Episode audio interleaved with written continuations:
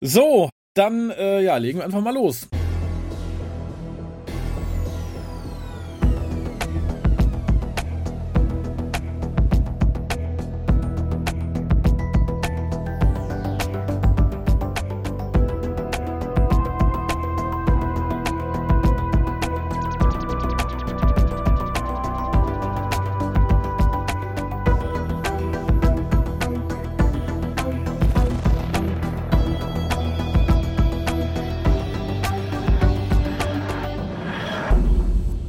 Hallo und herzlich willkommen zum Hukas, dem deutschen Doctor Who Podcast. Nach langer, ja quasi Zwangspause, Corona und etliche andere Sachen haben mich so ein bisschen ans Bett, ans Haus und äh, an die stimmlose Zeit gefesselt. Aber gerade zum Neueinstand habe ich was sehr, sehr, sehr, sehr, sehr Geiles mitgebracht. Max, möchtest du uns sagen, was es ist?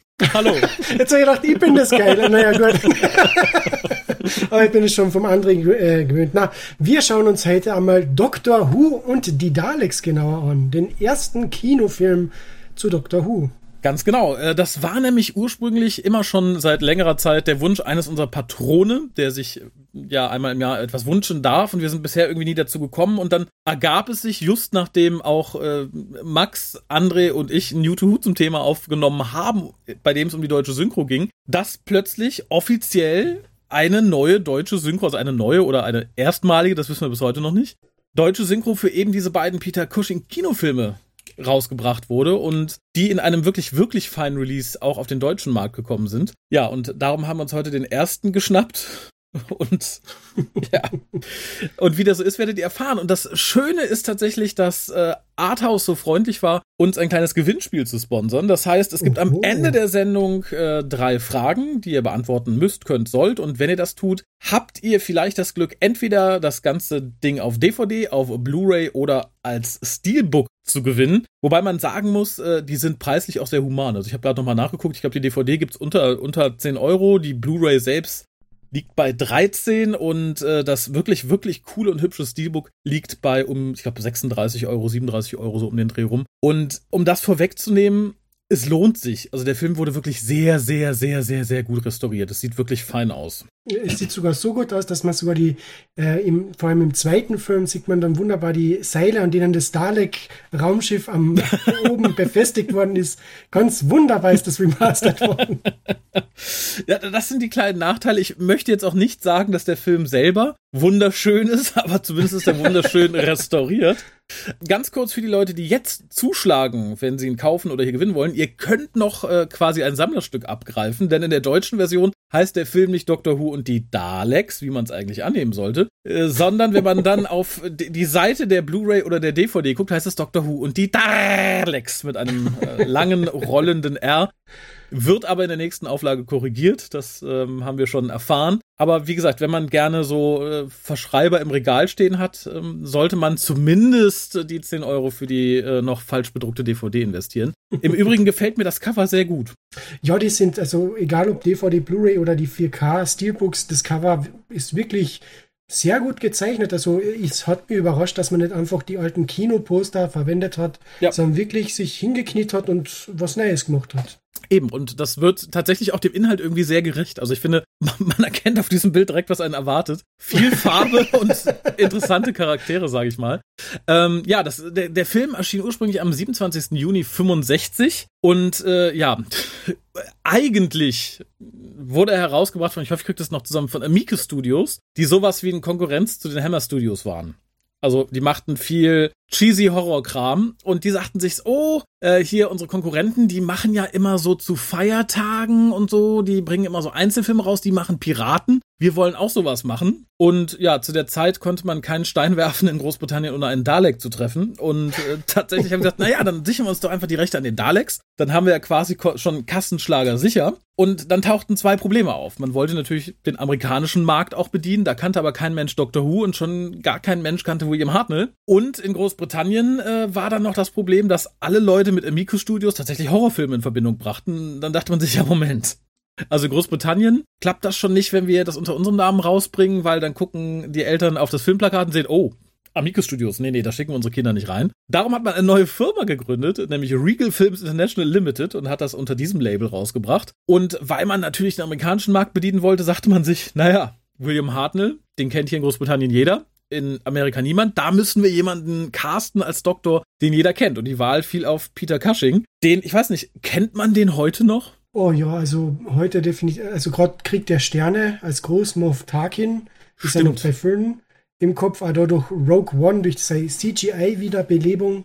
Und ich denke, äh, gerade jetzt kommen die, die ganzen Hammer-Horrorfilme, werden neu auf Blu-ray rausgebracht und da ist ja überall Peter Cushing und Christopher Lee in Hauptrollen dabei.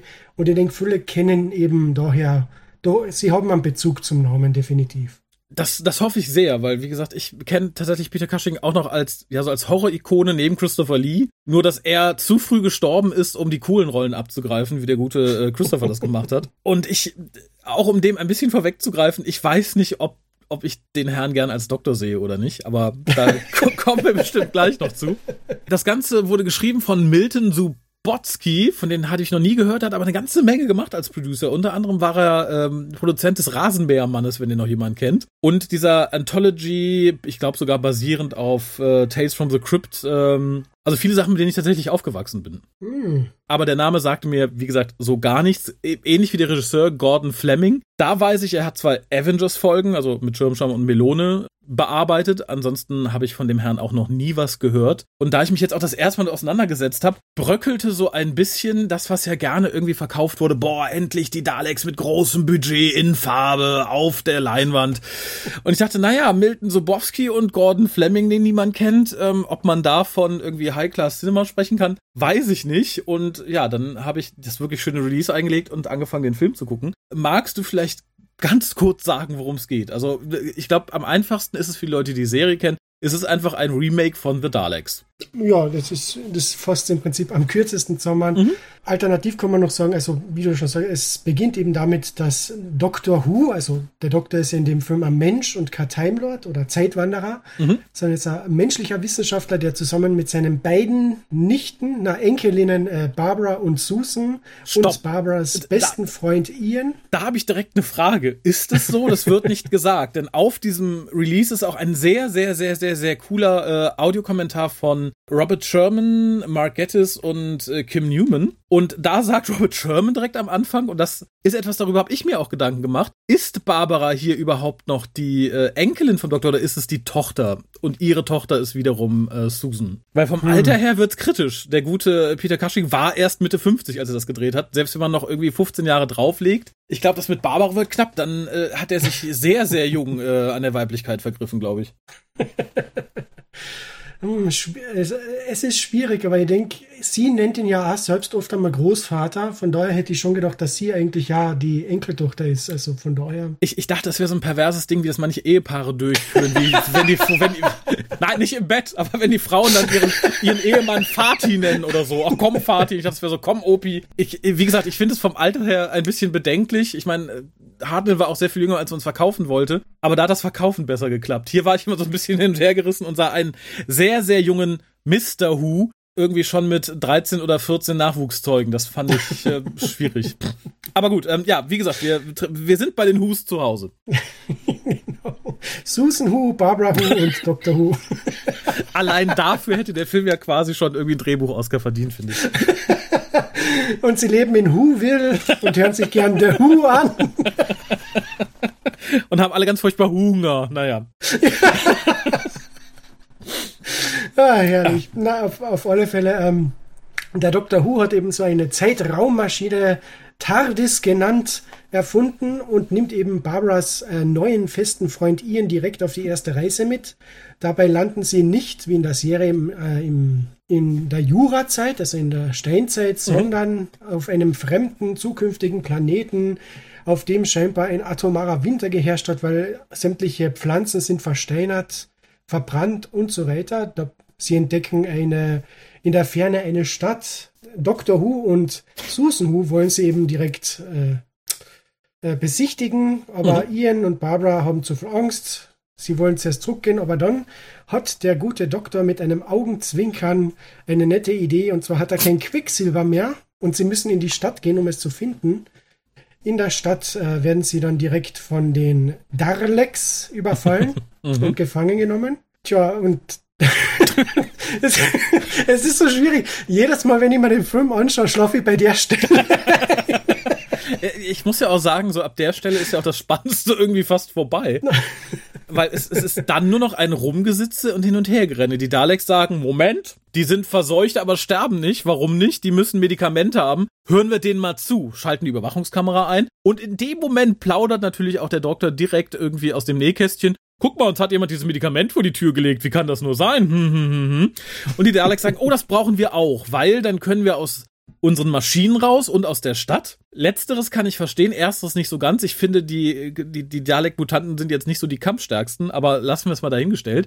Und sagen, so, wir gehen jetzt zu denen, sagen, bringt uns das Medikament, dann dürft ihr gehen, dann kriegt ihr das auch. Alle sind schon zu schwach zum Gehen, bis auf die kleine Susan, die wird dann alleine durch den Dschungel geschickt und trifft dann auf, oh Gott, in der Tat auf, wie heißt der? Äh, David Bowie.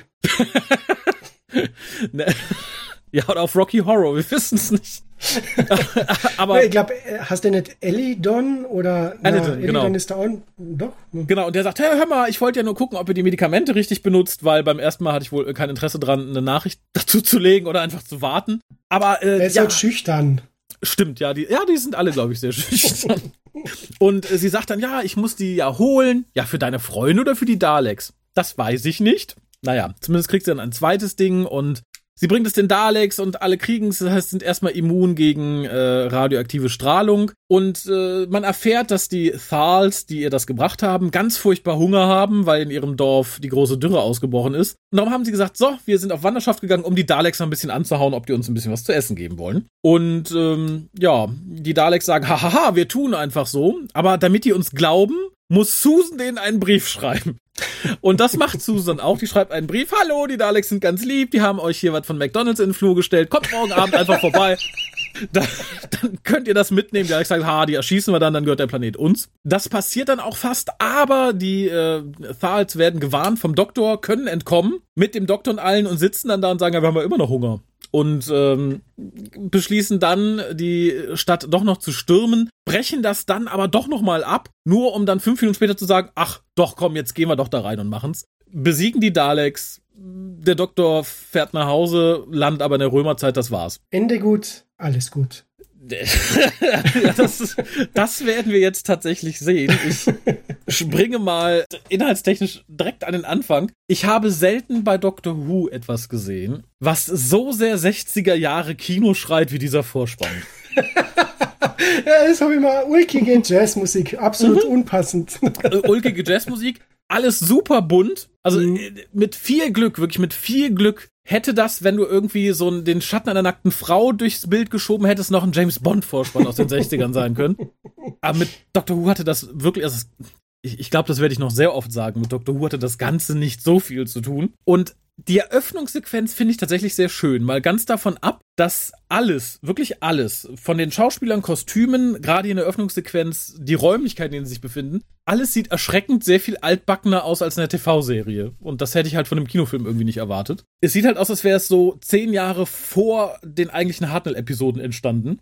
Aber es ist halt echt nett, dass die beiden Enkelingen oder Tochter und Mutter da sitzen und wissenschaftliche Bücher lesen, während der Doktor sich über einen Comic hermacht. Das fand ich sehr, sehr, sehr sympathisch und ich glaube, das ist auch mit das Doktorigste, was diese Figur im Lauf des Films macht. Stimmt, kommt hin. Ich fühlte mich da direkt ein bisschen erinnert an den Peter Capaldi-Doktor, der ja gern solche ulkigen Aktionen gemacht hat. Passt da irgendwie in der deutschen Fassung, wo ja derselbe Sprecher vor Mikro steht. Stimmt. Im Übrigen, ich glaube, das können wir direkt mal sagen. Es gibt ja noch eine Sondersendung New to Who dazu, aber die Synchro finde ich wahnsinnig gut gelungen. Also ich hatte sehr, sehr, sehr, sehr viel Freude damit. Äh, vor allem Bernd Vollbrecht ist es, glaube ich, der dann hier jetzt den sowohl den zwölften Doktor sprach als jetzt hier den, den Cushing-Doktor. Mhm. Großartig. Ich hatte wirklich, wirklich viel Freude daran. Ja, generell, also man orientiert sich nicht an der deutschen Synchronfassung der Serie, sondern macht wirklich so ein bisschen sein eigenes Ding. Mhm. Und das passt zu dem Film wunderbar, weil der existiert ja in einer eigenen Kapsel, wenn man so will. Genau. Und das würde auch passen, wenn man den Film anschaut, könnte ich sagen, ja, die Synchro stammt von Ende der 60er, Anfang der 70er, von den ganzen Übersetzungen her. Es wird einfach total passen. Finde ich, finde ich ganz genauso. Interessanterweise, finde ich, liefern sie im Deutschen relativ schlechte Daleks ab. Also schlechter als im englischen Original, schlechter als in den neuen Übersetzungen, also von der, von der New Series jetzt. Aber dadurch, dass halt auch die Daleks in diesem Kinofilm irgendwie sehr Banane sind, äh, wirkt es nochmal authentischer. Also tatsächlich waren mir die Daleks hier passender synchronisiert im Deutschen als im englischen Original, weil da sehen die Daleks halt komisch aus, blinken komisch, aber klingen wie richtige Daleks und das passte nicht so ganz. Hier fand ich diesen, diesen leicht, ich weiß gar nicht, wie ich sagen soll, so ein, so ein bisschen ins, ins Lustigere gezogene, ähm, eigentlich ganz schön. Also es ist nicht ganz so schlimm wie die Schlumpf-Daleks aus dem McGann-Film, aber ähm, äh, auf der Skala geht es ein bisschen mehr in die Richtung, gerade als der arme Dalek dann den Fahrstuhlschacht runterfällt. Finde ich sehr, sehr, sehr gelungen und wird dem Film sehr viel mehr gerecht als die Original-Dalek-Stimmen. Äh, weil du die Eröffnungssequenz erwähnst, ich muss ja direkt sagen, das Make-up von Peter Cushing, das ist ja da wieder vielleicht durch das, vielleicht durch das Remastering von dem Film, aber es tut mir sehr leid hätten sie ihn nicht geschminkt, hätte ihm mehr abgekauft, dass er ein alter Mann ist, als wenn sie ihm da großartig das Toupet aufsetzen und den falschen Bart ankleben. Ich finde es großartig. Ja, vor allem nicht nur der falsche Bart, sondern auch die falschen Augenbrauen. Die haben mich irgendwie ja. so komplett rausgebracht. Mr. Cushing, Sie haben Ihre Augenbrauen vergessen. Moment. ähm, generell, das habe ich mir ja auch, alles an diesem Doktor wirkt unglaublich aufgesetzt. Also A, sieht man auf 500 Meter Entfernung, dass dieser Mensch nicht über 60 Jahre alt sein kann. Man sieht aber auch, dass er sich wahnsinnig bemüht, so alt zu wirken. Er steht schief, er läuft krumm, er hat seine Stimme so ein bisschen älter gemacht und nichts gegen Peter Cushing in anderen Rollen, aber das, das war schon hartes Laientheater, fand ich. Also das war wirklich übel. Und dazu wirkt der Doktor auch noch viel, viel, viel dementer als in der Serie jemals, was halt noch viel aufgesetzter wirkt. Natürlich, man hat versucht, irgendwie so etwas Lustiges in den Film einfließen zu lassen. Meines Erachtens aber immer genau an den falschen Stellen. Also ich möchte den Doktor nicht als so ein verwirrt darf er sein, aber halt nicht so kurz vor Pflegeheim dement. Das finde ich schon hart. Also das erschließt sich, warum der mit den beiden Frauen zusammen wohnen muss. Der käme alleine wahrscheinlich gar nicht mehr klar. ne, Moment, jetzt haben wir es. Barbara ist nicht seine Enkeltochter, sondern ist die Pflegerin und nimmt ihn Großvater. genau, die sind irgendwann da untergekommen. nee, wir sind nicht mit dem verwandt, aber naja, der zahlt halt ganz gut und. Nee, finde ich ganz, ganz schlimm. Den, das, das zweite Problem, was ich habe, was dieses äh, einen auf lustig machen angeht, ist ihn ihn, der eigentlich, wie wir ihn kennen, Lehrer ist und hier ist er eigentlich nur ein dummer Trottel, der am Anfang direkt durch die Tür fällt, weil er sich dagegen gelehnt hat, sich dann gefühlt fünf Minuten in Slapstick-Sequenzen mit dem dementen Doktor befindet und sich anschließend auf seine Pralinen setzt. Das fand ich sehr abschreckend. Ich weiß nicht, was Kinder damals gesagt haben, die es gesehen haben, ob sie es super lustig fanden. Ich persönlich wäre, glaube ich, ein bisschen angefressen gewesen, wenn ich Fan der Serie gewesen wäre, irgendwie mit, keine Ahnung, acht, neun. Und plötzlich hätte ich da so einen lobotomierten Ihn vor mir. ja, aber das ist das große Problem von dem Film. Du hast also wenn man auf das äh, TV-Serial The Daleks, also die Daleks zurückdenkt, das war schon lustig für Kinder, aber es war mhm. halt da ernst in Momenten, wo es halt ernst sein hat müssen. Ja. Und das kann der Film nicht. Der, beim Film geht es halt immer um Slapstick und wenn wir fünf Minuten eine bedrohliche Szene haben, dann muss zehn Minuten wieder Ian versuchen, einen Schalter aufzumachen und nicht draufkommen, dass er sich nur niedersetzen müsste und so weiter. Also mhm. äh, es ja. tut weh. Ja, ganz genau. Schön ist dann allerdings etwas, als Ian dann irgendwie reinkommt, äh, dass der Doktor dann in der Diskussion so sagt, so dass jeder Wissenschaft verstehen kann, wenn man sich darauf einlässt. Ich finde, da wurde dann Dr. Who seinem Bildungsauftrag ein bisschen gerecht, dass man sagen konnte, ja, da können auch Kinder, die bisher Probleme mit Mathe haben, sich denken, ja, wenn ich mich mal darauf einlasse. Das fand ich irgendwie nett. Es hatte so einen Sesamstraßen-Touch, aber ähm, fand ich ganz sympathisch. Ja. Also Kinder, heute sehen wir uns den Buchstaben R wie in Darlex genau an. genau, da kann man nie zu viel von benutzen. ähm, ja, dafür hat man an ähm, äh, am, am Wird der TARDIS gespart. Das ist einfach ja. nur TARDIS. Das Set ist so großartig. das Set, oh Gott. also ich, ich hatte erst große Hoffnung, als ich das Ding das erste Mal gesehen habe, als die TARDIS so aufgemacht wird und das Licht innen geht an. Dachte ich, ach, das ist ja eigentlich ein ganz cooler Effekt. Wenn man dann durchtritt und in dieser Garage steht. Nee, tut mir leid. Also das, dagegen ist das, was die Leute für die TV-Serien in den ersten Jahren gemacht haben, teuer produziert. Das hier ist, das, Also da kommen Fanfilme aus der Zeit wahrscheinlich schon besser weg. Das war mir sehr unsympathisch. Ich glaube, was mir am unsympathischsten war, ist tatsächlich einfach diese viereckige Garagenform, wo ich dachte, nee, hätte man da nicht zumindest eine Wand irgendwie abschrägen können oder ähm, von mir aus auch Vorhänge irgendwo hinhängen oder so, aber es sieht so unglaublich billig aus. Ja, es, es erinnert mich irgendwie so wie an diese Nachdrehszene aus Superman 2, äh, wo Lois und Clark gerade bei die Niagara-Fälle sind in ihrem Hotel mhm. und du siehst, dass es nicht dasselbe Set ist wie in die vorherigen Szenen, sondern einfach ein Raum mit weißen Wände, wo sie einfach falsche, falsche Fenster überall hingehängt haben. Ja, sehr richtig. Das, das wird später noch schlimmer, wenn man ihn auf der, vor der offenen Tür stehen sieht. Mhm. Wobei das natürlich was ist, das hat die New Series übernommen, dass man im Innern der TARDIS die Tür normal sieht und nicht erst dieses schwarze Void hat, durch das man in der klassischen Serie immer gelaufen ist. Das ist, glaube ich, auch so der einzige Pluspunkt am Interieur, den ich nennen könnte. Weil ich die Idee irgendwie ganz nett finde. Ähm, generell finde ich schwierig, dass man sagt, oh ja, ich kenne ihn noch nicht. Meine Tochter, Schrägstrich Enkelin, Schrägstrich Krankenpflegerin, was auch immer, schleppt das erste Mal ihren neuen Freund an. Und es, es passt natürlich zu diesem kurz vor Pflegeheim Demenz sein, dass man den dann einfach mit da hinten hinschleppt und sagt, guck mal, das ist meine Zeitmaschine, hier, probieren wir gleich mal. Hm und dann durch diesen wahnsinnig slapstickigen Unfall das Ding aus Versehen in Bewegung setzt und mir dann quasi direkt den nächsten Herzblutstropfen ausquetscht, als die TARDIS einfach ohne ihr übliches Geräusch verschwindet. Das hat mir auch mhm. wehgetan. Ja, es ist halt TARDIS Leid. Man hat die Poliz Polizei-Notrufzelle, das muss reichen. Das ja. ist TARDIS. Stimmt, und wir haben irgendwas, was irgendwie ein Kontrollraum sein könnte, aber eher aussieht wie eine Rumpelkammer mit Fitnessgeräten. Auch das Ding, was dieser Hauptschalter, da, den sah ich auch in den 60ern in vielen ja, Fitnessstudien stehen, aber wie gesagt, es, es war nichts Ikonisches innen drin, nichts. Gar nichts. Naja, es gibt da Erklärungen, warum da drin nicht viel drin ist. Und zwar der Doktor sagt ja später oder früher sagt er, er hat mit Susan zusammen ein TARDIS gebaut. Mhm. Ist ja kein Wunder, er hat das Kind davor in die Höhe gehängt und hat gesagt, na, häng die Girlanden da oben auf, ja. Und darüber, da hängen wir noch ein Tuch und da einen Bildschirm, das passt schon. Super, Susan Hu. Ja, bring noch irgendwas aus deinem Kinderzimmer mit, was wir hier als, als Sicherung verkaufen können. Ähm. ist die Sicherung, das schaut ja aus so wie diese, diese kleinen Fernrohre, die es früher gegeben hat, wo man durchschaut und dann ist es so ein Prisma-Effekt. Also so ein Kaleidoskop, meinst du, ne? Genau, ja. Nee, ich glaube tatsächlich, sowas besaß ich als Kind auch mal. Da, da war eine Flüssigkeit drin und einfach so Glitter und dann konnte man das schütteln, dann hat es halt wie in so einer Schneekugel, aber in so einer Stange was. Ich glaube, die waren einfach billig. Die, die klemmen ja auch einfach auf dem Holzbrett. Das ist von Oh, oh, und was ich sehr gewagt fand, ich meine, davon ab, dass mir Susan unglaublich unsympathisch ist. Wirklich unglaublich für ein kleines Kind. Furchtbar. Also zumindest so die erste Hälfte des Films. Dann zu sagen, Susan und ich arbeiten schon seit Jahren an TARDIS. Das Mädel ist elf. Wie viele Jahre kann man mit ihr an der TARDIS arbeiten? Jetzt ist aus Barbara rausgeplumpst und direkt zum Arbeiten eingeteilt worden. Kinderarbeit. Das ist ja, das könnte, das könnte einiges erklären. Und was ich tatsächlich sehr mutig bis dumm finde, da bin ich mir noch nicht so eins, dass man so ein Ding baut, sagt, so, wir sind jetzt irgendwo in der Zukunft auf einem fernen Planeten, wir wissen nicht wo, weil du da einfach so dagegen gehauen hast, lass mal rausgehen. Also selbst der Doktor guckt zumindest kurz, ob draußen Sauerstoff ist oder sonstiges. Aber wie gesagt, wäre das ein Sketch gewesen, hätte es plopp gemacht, draußen wäre kein Sauerstoff gewesen, das Sketch zu Ende. Da hätte ja. niemand überlebt. Das, das Problem ist, man hat sich als man die, die Serie für den Film äh, adaptiert hat, irgendwo in der Mitte hat man angefangen, die Daleks anzuschauen und hat vergessen, dass am Anfang von der ersten Folge der Doktor noch auf den Radioaktivmesser schaut, mhm. dass wohl nichts Radioaktives draußen ist. Und man hat gedacht, oh, das braucht man doch nicht. Ist ein Film für Kinder. Kinder sind dumm, die merken das nicht. Man genau. kann überall atmen.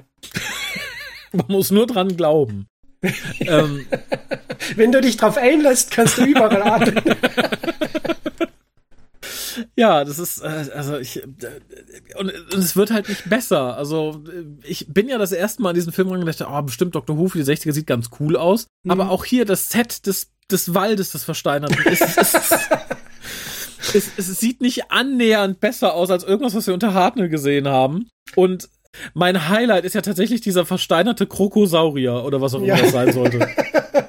da, da gab es nur einen von, der ist warum immer versteinert. Alle anderen sind mutiert und äh, sind in die Sümpfe gegangen. Nee, also da wäre weniger mehr gewesen, finde ich. Das hätte man sich einfach sparen können. Ich glaube, so ein etwas dunklerer Wald mit weniger Licht und weniger Farbe ja. wäre effektvoller gewesen. Ja, da, da, hat ja wieder die Serie den Vorteil gehabt, sie sind schwarz-weiß gefilmt worden mit wenig Licht und hat ja. sehr viel kaschiert. Und das hätte man da auch machen, also man hätte schon in Farbe filmen sollen, ja. aber halt wirklich weniger Licht. Es ist ja, es ist ja radioaktive Atmosphäre. Man hätte sagen können, der Himmel ist bewölkt, es ist immer finster. So wie zum Beispiel später, als ähm, Susan zurück zu Tades läuft, ist jetzt so ein Gewitter und so weiter, wo es recht gruselig ausschaut. Das ist, da ist es recht gut gelöst worden. Aber gerade ja. da am Anfang siehst, sieht man halt einfach, ah, jetzt durch dieses Remaster, es ist einfach ein Set mit irgendwelchen billigen Props, die man sich irgendwo zusammengeklaut hat. Traurigerweise. Ja, tatsächlich. Also wie gesagt, dafür, dass man sagte, so das erste Mal die Daleks in Farbe auf der großen Leinwand, wirkt das sehr, sehr, sehr ernüchternd und inhaltlich ebenso, weil irgendwie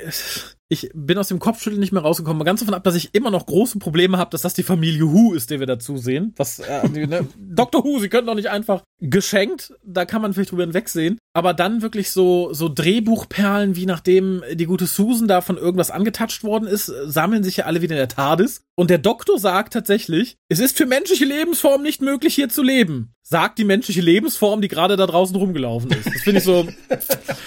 ja. Naja, hast du gesehen, wie der Dr. Who da draußen rumgewatschelt ist, als wenn er volle Hosen hätte? Also es wundert mich nicht, dass er sagt. Ich frage ich frag mich, was da die Regieanweisung war. Nein, laufen Sie nicht, als hätten Sie es im Rücken, laufen Sie wie Charlie Chaplin. Das, äh, weiß ich nicht. Ich finde es. Und äh, auch dann, äh, weiß ich nicht, für die Dementheit dieses Doktors spricht dann auch der tolle Plan, den er hat, damit er der, mit der kleinen Susan diese Stadt nach einem atomaren Krieg, diese Stadt untersuchen kann. Indem er einfach sagt, so, ja, leider hier, das Quecksilber ist ausgelaufen aus meiner Sicherung. Und auch da, finde ich, bleibt man erstaunlicherweise relaxed. Ich weiß noch, bei uns war immer High Life, wenn jemand mal ein Thermometer hat fallen lassen, das Quecksilber ist ausgelaufen. Da hieß immer Kinder aus dem Raum, U und Mutti mit dicken Handschuhen und ähm, aber hier, nö, nö, das ist ein bisschen Quecksilber auslaufen. Da holen wir in der Stadt einfach Neues. Also ich, ich, ich weiß nicht, ob man das mit dem Hintergedanken geschrieben hat, es gucken eh nur Kinder, die schlucken das schon. Oder ob der Drehbuchschreiber wirklich dachte, ja, das ist die ein schlucken das Move. Quecksilber wirklich. ja, tatsächlich, aber oder ob er sich gedacht hat, so, ich schreibe hier ein cleveres Drehbuch, um vom A nach B zu kommen. Ich, ich äh, weiß ich nicht, ich hatte Angst. Und den Vogel abschoss dann noch die Szene danach, als alle rauskommen, da liegt dann die Box und zu wirklich Hanebüchen dramatischer Musik traut sich keiner die Box aufzuheben, außer Susan. Tja.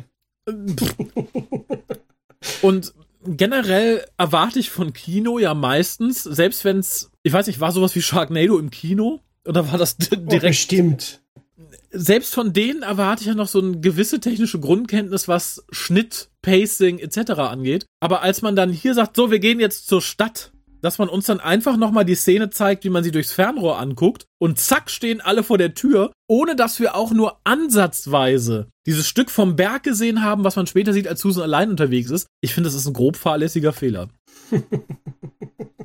Aber das großartige Meisterwerk von Gordon Fleming, was erwartest du, Raphael? ja, die Hoffnung. Im zweiten hat es ja auch geklappt, muss man direkt mal vorwegnehmen. Ja, der, der, zweite lernt aus den Fehlern des Vorgängers, aber darüber reden wir sicher anders mal. Ja. Da, man merkt halt einfach, Du sagst ja, Gordon Fleming, der hat vor allem fürs Fernsehen vorher produziert, also so wie mit Schirmscham und, und Melone. Mhm. Ich denke, das wird das Problem gewesen sein. Vielleicht hat er sich gedacht, ah, kacke, ich muss sieben Folgen einer TV-Serie auf knackige 80 Minuten zusammenfassen. Wie werde ich das schaffen? Hm. Wir müssen ja nicht sehen, wie die TARDIS-Crew rübergeht zur Stadt. Wir brauchen einfach nur sagen, dass sie auf einmal dort sind. Das müsste schon funktionieren. Fünf Minuten gespart.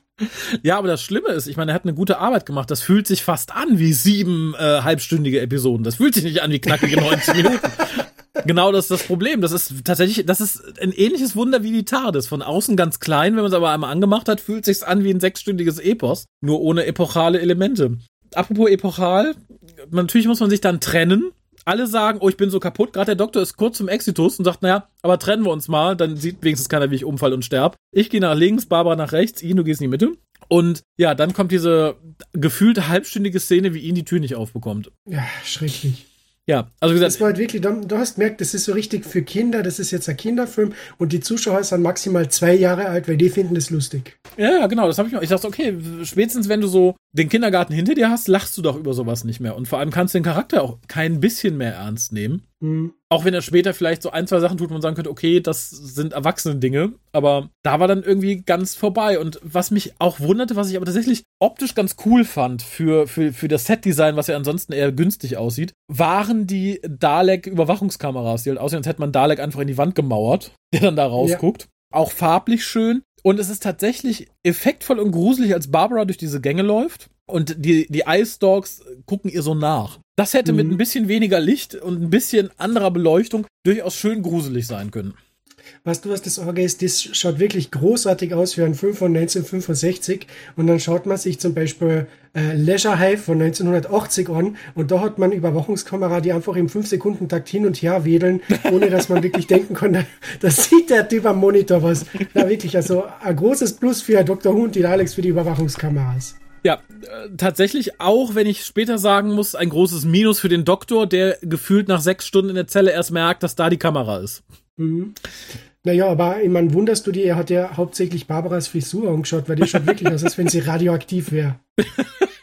ja, die erinnert mich wiederum an The Leisure Hive, der hätte auch eine Murmel daraus fallen können. Ja, aber tatsächlich hat man sich mit dem, mit dem Dalek-Kontrollraum ein bisschen Mühe gegeben, denn es, der ist sehr groß, sehr farbig und man hat drei Lavalampen gekauft. genau, die stehen ja irgendwo in der Mitte der Ja, die stehen hinten in der Ecke, als wäre das so der Kaffeetisch, als würden die sich da dann regelmäßig in der Mittagspause treffen. Ein Espresso, bitte. Aber es ist zumindest bunt. Also man weiß genau, was auf dem Einkaufszettel des Setdesigners gestanden hat. Bunt. Bitte bunt. Ja. Also im Endeffekt genau wie für die Kostüme, bunt, einfach bunt. Mhm. Und ich, ich bin nicht so bewandert in der Technologie der 60er Jahre, aber wie viel Sinn macht ein Geigerzähler, der seine Werte nur auf Papier ausspuckt? Das Schöne am Geigerzähler ist, dass du hörst, dass, äh, die, die Einschläge. Warum sollte man die noch ausdrucken? Ja, vor allem, wie, wie fassen die Daleks den Druck an? Verdammt! Ja, das, ähm, das, da, ah, da, da muss dann der Zangendalek kommen. Der kann den so ah, ganz stimmt, delikat stimmt, aufnehmen stimmt. und hinter sich herziehen. Äh, nee, das ist, ähm, Weiß ich nicht. Ja, aber vor allem, vor allem so ein Geigerzähler an der Computerwand ist ja ein bisschen unpraktisch, weil wenn sich der Monitor dann wieder dreht, dann schüttet es ja hinten irgendwo jede Menge Papier rein und irgendwann stopft sich der so voll, dass er sich nicht mehr drehen kann. der arme Dalek muss dann da hinten in die Wand reinsteigen. Wahrscheinlich ist da fest einer installiert, aber ich, vor allem so ein Geigerzähler macht ja viel Sinn, wenn es ein transportables Gerät ist. Einfach nur zu sagen, so, wir messen hier auf diesem Papierstreifen die Radioaktivität in diesem Raum. Das ist so, hm. Vor allem, wenn man Dalek ist und schon in seinem ähm, Tra Travelpod sitzt, der eigentlich Radioaktivität nicht durchlässt. Schön war auch, und das äh, gestand man dann später auch, normalerweise blinken die Daleks ja, wenn sie sprechen, mhm. damit äh, sowohl die Operator, der Regisseur, als auch die Zuschauer wissen, welcher Dalek gerade spricht. Das hat der gute Mann, der diesen Film produziert hat, nicht gewusst. der lässt die Daleks ständig blinken. Naja, das ist deswegen, weil die führen dauernd innere Monologe. Du verstehst das nicht drauf. ja, das, hier blinken die Daleks, wenn sie denken, offensichtlich. Was wohl auch zu ordentlich Problemen geführt hat mit den Leuten, die die Daleks dann sprachen, weil sie immer wieder mal versucht haben, das irgendwie dem Licht anzupassen, was natürlich absolut äh, zu schwachsinnigen Ergebnissen geführt hat. Und da bin ich, wie gesagt, dankbar für die deutschen Stimmen, die so ein bisschen besser zu eben diesen Daleks passen. Und was mich damals schon aufregt, als ich das erste Mal von diesem Film hörte, und ich glaube, das erste, was ich von diesem Film sah, war der Trailer, der auch auf dieser DVD, Blu-ray ähm, 4K drauf ist. Das groß angekündigt wurde, wie gesagt, Daleks auf dem großen Bildschirm in Farbe, wahnsinnig, bla bla bla. Und dann haben die keine Lasereffekte, sondern schießen einfach mit Feuerlöschern.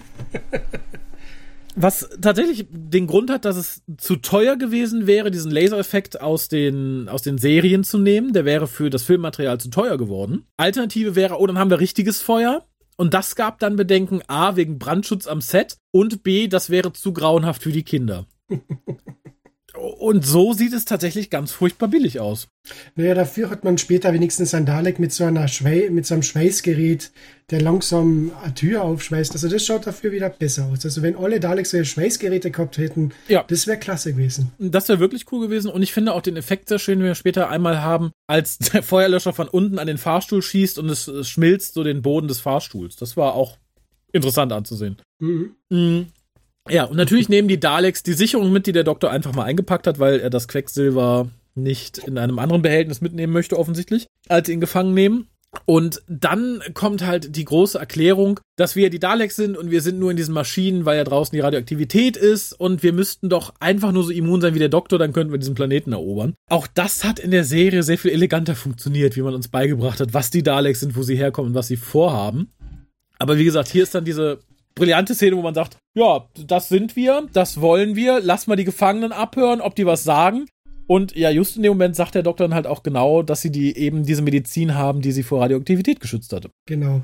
Also man merkt, es ist sehr reduziert zur Vorlage. Also man tut mhm. wirklich nur das Notwendigste für den Film adaptieren, was man wirklich braucht zum Verständnis der Handlung. Wo man sich ja wieder, wo man, man geht halt den leichten Weg, dass man davon ausgeht, dass die Zuschauer schon Doctor Who kennen, verändert dann aber wieder so viele Sachen, dass der Zuschauer sich ärgert, dass es eigentlich nicht Doctor Who ist. Ja.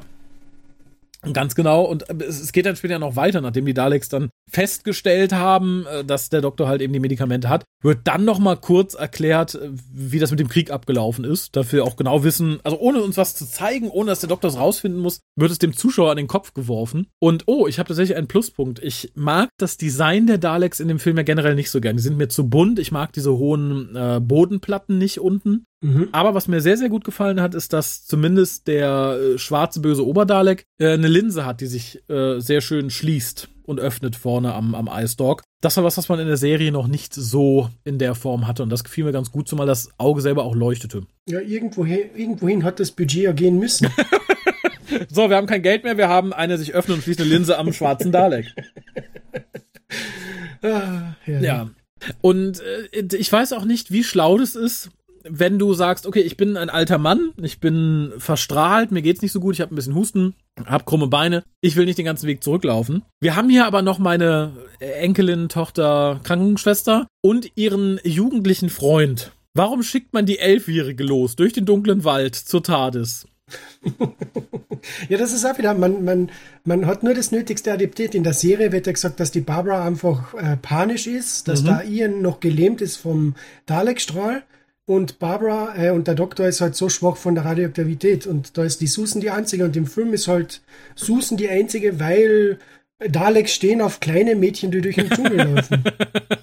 Ja, ich, ich glaube, mein Problem ist auch so ein bisschen, Susan in der Serie ist ja auch nicht mehr nur elf. Die soll ja auch durchaus mhm. ihre 16 Jahre alt sein. Das finde ich dann noch okay. Aber die Elfjährige zu schicken, finde ich schon hart. Also da hätte ich mich, glaube ich, als Ian sehr geschämt, wenn ich nicht sowieso irgendwie der Comic Relief dieser Folge wäre. Der Ian schämt sich nicht einmal selbst, dass er nicht gewusst hat, wie man eine Tür aufmacht, nachdem er es fünfmal probiert hat. Ich glaube, der schämt sich nicht dafür, dass er ein Mädchen vorgeschickt hat. Naja, das fürchte ich tatsächlich auch. Das könntest du sehr recht haben. Aber dafür, dann kommt da die großartige Szene, wo die, ba äh, die Susan zurückläuft zur TARDIS mit diesem Donner-Effekt, wo der Dschungel dunkel ist. Das mhm. ist großartig inszeniert und da ja. wieder Alidon Mal auf die Susan zugeht und man als Zuschauer nicht das, oh Gott, wie schauen die Tals jetzt aus? Was, was, was passiert da jetzt an? Und dann geht langsam die TARDIS-Tür auf und man denkt sich, jetzt kommt das Monster rein und dann ist es nur David Bowie. Du schmeichelst ihm. Wie gesagt, ich habe tatsächlich die ganze Zeit nur äh, Rocky Horror vor Augen gehabt. Wobei tatsächlich man natürlich sagen kann, da hat sich dann die Rocky Horror Picture Show ein Beispiel dran genommen, weil die erstand ja erst, ich glaube, neun Jahre später oder so. Mhm. Aber generell konnte man auch da sagen, das Make-up-Department, das Kostüm-Department, die hatten einfach nur bunt auf ihren Dingern stehen. Ja. Schön fand ich übrigens, dass als Susan die Stadt verlässt, dann auch diesen Berg ein Stück runterkraxeln, wir endlich sehen, ah, so ist der Doktor da hochgekommen, weil in der ersten Szene, als die da vor der Stadt stehen, dachte ich, sie wären schon innen drin. Stimmt, ja, genau. Mm. Und vor allem, dass die Daleks, das ist ja so seltsam, dass die Daleks bis raus vor die Stadt äh, Susan begleiten können, wo doch Carson hat, sie können die Stadt an sich nicht verlassen. Also können sie im Prinzip den Grund der Stadt oder mhm. ihrer Dalek City nicht verlassen. Das ist auch ein bisschen wieder. Ich weiß jetzt nicht, wie das damals in der Serie war, aber ich glaube, die Susan ist allein rausgekommen, ohne dass zwei Daleks ihr noch geschaut haben. Ja, ich halte den Daleks hier ein bisschen zugute, dass sie, als sie Susan rausbringen, zumindest noch auf ihrem Metallboden fahren. Also, dass man vielleicht sagen, wir haben eine Art Balkon, der auch elektrifiziert ist oder so. So ein schöner Tag auf diesem Balkon. genau. Die, die Sonne, die Sonne scheint so schön.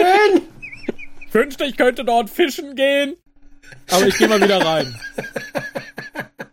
ähm, äh, ja, und wie gesagt, Susan lernt dann Aladdin kennen, der gespielt wird von äh, Barry Ingham, und tatsächlich finde ich, ich weiß nicht, wer ihn im Deutschen synchronisiert, aber ich mochte die Stimme im Deutschen sehr, sehr, sehr, sehr gerne. Das ist, glaube oh, ich. Oh, das ist der Peter Flechtner, der, der ah! Sprecher von äh, ähm, Phil Dunphy in Modern Family oder Doctor Who related halt. Äh, Captain Jack Harkness in Torchwood. Ja, und den zehnten Doktor. Genau, in ah, den Animationen. Ja, natürlich. Fand ich gu sehr gut besetzt äh, und ich fand sehr lustig, dass Barry Ingham, das wusste ich nämlich nicht, vor allem dadurch bekannt geworden ist, dass er im britischen Original ähm, Basil der Mäusedetektiv synchronisiert hat. Oh, cool. Ja, Fand ich auch interessant. Ich so, ach, sieh mal einer an. Den habe ich aber tatsächlich nur auf Deutsch gesehen. Und ach, wo ich gerade dabei bin, die gute Roberta Tovey, die Susan spielt, ist die Tochter von George Tovey, der in Pyramids of Mars viele Jahre später eine kleine Nebenrolle hat. Und, oh Gott, Timosus, den wir nachher auch noch kennenlernen, also quasi ein anderer David Bowie, der hat äh, Jahre später Hapash in Curse of Paladin gespielt. Ah, So, cool. so haben Karrieren begonnen. Du beginnst bei Doctor Who und du endest bei Doctor Who. Aber so rum ist wenigstens richtig, ne? Also die- alle, die hier mitgespielt haben, haben es richtig gemacht. Also auch im zweiten, ne? Bernard Cribbins, der ist ja quasi auch in Doctor Who gestorben. Das war jetzt aber bitter. Ich glaube, wenn der, wenn der nicht mitgemacht hätte, hätte er noch ein paar Monate länger gehabt unter Umständen. Er hat Donner und den Doktor wieder gesehen und das hat sein Herz nicht mehr mitgemacht. Was, der zählte schon wieder? Ich dachte, das wäre jetzt der. Oh, oh mein Gott. Ah. Ja, schön fand ich allerdings, dass der gute David Bowie, ähm, der Su- guten Susan dann nochmal erklärt, dass es ja alles Mutanten sind und bla bla bla. Und äh, dass die Daleks sie als Monster bezeichnen. Aber was müssten dann die Daleks denn sein, wenn sie uns als Monster bezeichnen? Aber wir sind auch mutiert, aber wir haben die coolste Form. Zwei Augen und zwei Arme ist immer die, das beste, die beste Möglichkeit zum Überleben. Fand ich schwierig, so rein biologisch gesehen. Mhm. Ich meine, später, das war jetzt zu dem Zeitpunkt von dem Film noch nicht der Fall, als dann äh, Genesis of the Daleks rausgekommen ist, Ja. da sieht man ja im Prinzip, dass die Teils, das, die einzige Mutation, die sie durchgemacht haben, war, dass sie bleich geworden sind und dann halt komische Hautmarkierungen haben und das war's. Und alle haben blonde Haar. Äh, ja. Mhm. Bis auf die ganz alten. Bis, genau. Daleks, das sind dann wirklich die, die von Menschenformen in so kleine grüne Krabbler mutiert worden sind. Also, Mhm. naja, man sagt ja, Schönheit liegt im Auge des Betrachters und für einen Dalek sind die Tals wahrscheinlich hässlich. Dann wundert mich aber, dass sie nicht zum Doktor und Co. gesagt haben, oh mein Gott, sie schauen aus wie Tals, was für hässliche Mutanten. Ja, ja, das, äh, das hätte ihnen eigentlich sofort auffallen sollen. Aber wahrscheinlich wussten sie direkt, dass es keine Thals sind wegen der Haare. Stimmt. Ja, und nach wie vor finde ich, ist es kein kluger Plan von so einer kleinen Dalek-Qualle zu sagen, so, ich möchte aus meinem gepanzerten Fahrzeug raus und die Welt erobern. Also wir sehen ja auch später, wie weit die kommen, wenn die einmal da draußen sind, nämlich nicht sehr weit. Und der Plan der Daleks, also ich mag ja an den klassischen Daleks, besonders also an den äh, Pre- Genesis of the Daleks Daleks, dass sie halt klug waren. Es waren, es war eine Rasse, die klug Krieg führen konnte. Und hier ist das Klügste, was sie vorzuweisen haben. Oh, die Thals wollen essen. Aber uns würden sie nicht glauben, dass wir ihnen was geben. Kleine Susan, hier ist ein Kuli. Schreib ihnen einen Brief. Und äh, mich wundert, dass in all der Zeit, vielleicht habe ich es auch nur nie gesehen oder äh, niemand hat es irgendwie offiziell festgehalten, das Merchandise-Ding dieses Films sollte doch eigentlich dieser Dalek Kuli sein, oder? Dass du einfach schwarzen Kuli nimmst mit so einem goldenen Plömpel oben drauf. Ich fand's großartig. Ich hätte zehn Stück davon. Ich fand die Idee einfach nur toll. Und günstig vor allen Dingen. Und sehr, sehr günstig. Und den Text, den die Daleks Susan äh, diktieren, finde ich auch großartig. Die Dol Daleks wollen nur helfen und eure Freunde sein. Ist das nicht schön? Sie stellen euch was zu essen in die Mitte der großen Halle. Das könnt ihr dann abholen. Dafür mag ich den Film sehr, dass er da so absurd ist tatsächlich. Und schön, dass die Thals Englisch sprechen und lesen können. Ja, da- das wollte ich gerade sagen. Es ist ja wunderbar, dass wieder Englisch die universale Sprache ist und da unser Alphabet die, das universale Alphabet des Universums ist. Großartig. Ja, fand ich, also wie gesagt, und dass die Daleks offensichtlich nicht fähig waren, selber sowas zu schreiben und dann mit Susan zu unterschreiben. Ich meine, zumindest der. Zangen-Dalek hätte doch was hinkriegen können. Hallo, hier schreibt das kleine Mädchen Susan Hu. Ich habe, eine, ich habe einen Drucker gefunden, darum kann ich es hier ausdrucken für euch. Nee, also der geniale Plan, äh, dass der in Susans Handschrift besteht, finde ich, finde ich wackelig, auch drehbuchtechnisch. Und auch, dass der Doktor dann, wie gesagt, nachdem er sich nach Stunden hat losreißen können von Barbaras Frisur, dann entdeckt, dass das große Dalek-Eisdog-förmige Ding in der Ecke offensichtlich die Überwachungskamera ist. Fand ich schon lustig, dass die Daleks daraufhin noch sagen, oh, die Gefangenen sind intelligent. Nur weil sie das nach sechs Stunden mal gecheckt haben. Fand ich, fand ich auch ganz interessant. Ja, äh, ich meine, das setzt sich dann in der Fortsetzung auch fort, wo der Doktor im Prinzip aus der Zelle nur rauskommt, weil er, ich glaube, einen Kamm in die Türe einklemmt. Wenn Oh ich ja. mich richtig erinnere. Äh, die Daleks haben nicht große Erwartungen, deswegen sind da die Robomänner nicht gerade die besten Sturmtruppler. Ja, aber ich, ich kann es tatsächlich verstehen, warum die Daleks nicht, nicht so viel von ihren Gefangenen erwarten, weil äh, man sieht dann im Kommenden, dass die Thals so dumm sind, wie sie blond sind tatsächlich. Denn sie kriegen den Brief und sagen, ach, das ist aber nett. Da sagt noch so eine, so, so, so eine Frau, ja, aber warum denn plötzlich? Die haben doch Krieg gegen uns geführt. Na, die haben sich's doch jetzt anders überlegt. Da können wir doch jetzt, die, die sind unsere Freunde, hier steht das. Und nur der Grauhaarige sagt dann irgendwann, ja, ich traue dem nicht so ganz. Das fand ich irgendwie äh, fast schon weise für seine Verhältnisse. Aber ich, äh, weiß ich nicht. Ich fand es schon sehr, sehr slapstickig. Es ist sehr grenzwertig. Vor allem, das ist auch wieder etwas später, wo die Tals dann eben in die Dalek-Stadt kommen und die Essensrationen sich anschauen. Mhm. Das sind ja wunderbare Früchte und so weiter. Welcher arme Dalek wurde auf einem Seil rausgeschubst in den Wald, um die Früchte zu suchen? Ich, ich fand es erst ganz, also weil wir haben dann ja erst die Szene, in der ähm, unsere Gefangenen Essen bekommen. Und das sind ja irgendwie sechs Sorten Brei, wenn ich das richtig gesehen habe. In grün, in lila, in braun. Damit man dem Dalek auch eins aufs Auge schmieren kann. Ich fand nur sehr Ach so, lustig. sie schmiert dem Dalek das Essen aufs Auge. Ich habe gedacht, äh, Susan hat das alles gegessen und hat durchverkauft. ja, so sieht es tatsächlich aus. Aber was ich tatsächlich im, in Bezug auf die Essensration sehr lustig fand, du siehst als sie das erste Mal im Bild ist, sind das ja einfach nur diese Kisten, die du da siehst. Aber auf jeder Kiste ist so ein Haufen von dieser meistens grünen, von diesem grünen Brei, der einfach oben auf diese Kiste gelegt ist. Ich frage mich, ob die das gemacht haben, um es zu kennzeichnen oder ob die sagten, so, Kisten sind voll, jetzt packen wir noch eine extra Portion oben drauf. Das sah ziemlich eklig aus, tatsächlich. genau wie der arme Dalek, dem hier irgendwie ausgerechnet das braune Zeug vors Auge geschmiert wird. Und äh, ja, mir tat dann der Dalek-Mutant tatsächlich ein bisschen leid, wie er von ihm aus dem Ding gehoben wird. Und man sieht von ihm dann ja quasi nur ganz kurz die Beinchen, wie er so winkend unter dem Tuch liegt, ohne irgendwas zu machen. Und dann dachte ich, fällt dem jetzt vielleicht auf, dass es eine doofe Idee wäre, ohne seine Travel Machine die Stadt zu verlassen, um die Welt zu erobern? Weil viel ja, gerissen hat er nicht. schon zu spät. Für ihn ja, tatsächlich. er kann ja nicht mehr viel machen. Und ja, dann äh, tatsächlich ihn im Dalek habe ich auch schon mal besser gesehen. Ohne Farbe tatsächlich. Ich fand aber tatsächlich irgendwie ganz nett und es sah auch wertig aus, was vorhin schon gesagt, dass dann der Schweißbrenner Dalek zum Einsatz kommt. Der, dieser kurze Stolz wird bei mir aber wieder durch so, so einen Pacing-Fehler komplett weggemacht, dass unsere drei also die beiden, unsere drei Hus quasi am Aufzug stehen und sagen, oh, wir mussten ihn unten lassen, er ist aus dem Dalek rausgekommen. Und dann sehen wir nach unten, wie auf den Dalek geschossen wird. Und dann fährt ihn aber schon mit dem Aufzug wieder hoch. Und ich dachte, ja, hätte man das eine Minute länger halten können, dass man denkt, ihn ist tot oder so. das wäre vielleicht kinowürdig gewesen. So finde ich das einfach nur albern. Hm. Das ist auch wieder das Problem. Ich glaube, das war der Cliffhanger von, der, von einer von die Dalek-Folgen, ja. wo halt die Spannung wirklich eine Woche gehalten hat. Mhm. Und da hast du halt wirklich so, okay, die Daleks fahren rein, bla blasen in die Luft, das war's, und auf einmal ist der Ian oben. Es ist dasselbe, so wie du sagst am Anfang, sie, sie sagen, sie gehen jetzt zur Stadt und im nächsten Moment, sie sind in der Stadt. Ja. Das ist dieses Pacing, das alles ein bisschen kaputt macht von dem Film. Es gibt keine Spannung, gar nichts. Nee, und vor allem ab hier verschärft sich das noch, weil ab hier haben wir immer nur noch so ein ewiges Hin und Her. Wir haben dann natürlich die Thals, die ihr, die ihr lecker Essen holen wollen. Und ausgerechnet stirbt dann der einzige Thal mit Gehirn und grauen Haaren.